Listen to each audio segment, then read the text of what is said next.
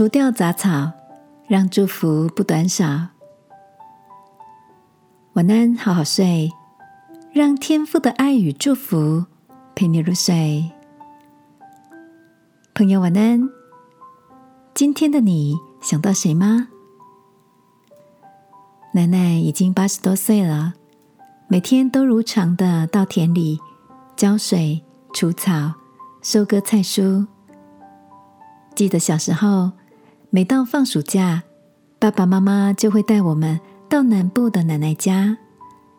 奶奶通常天刚亮就出门，没事做的我们在乡下闲得发慌，吵着要奶奶带我们到田里去玩。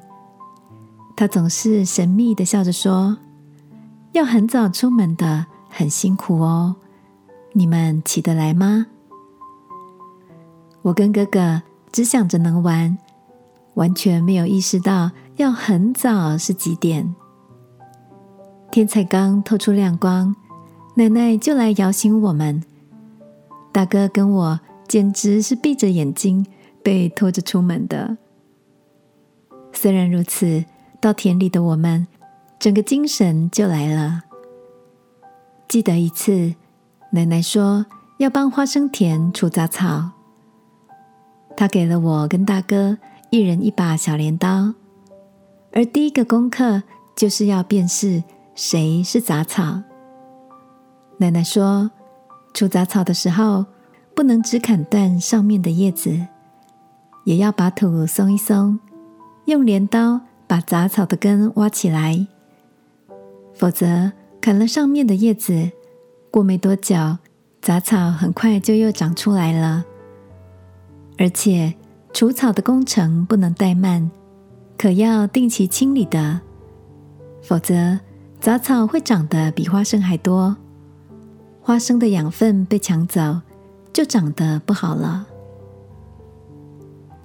亲爱的，每一天，我们从这个世界周遭的人事物，都接收了哪些侵犯生命养分的杂草呢？今晚。让我们也来除草吧，不让纷扰的声音掩盖了天父对我们说的话，以及要给我们的祝福哦。亲爱的天父，你说农夫忍耐等待地里宝贵的出产，求你帮助我们除去内心的杂草，好让生命结出丰硕的果实。祷告。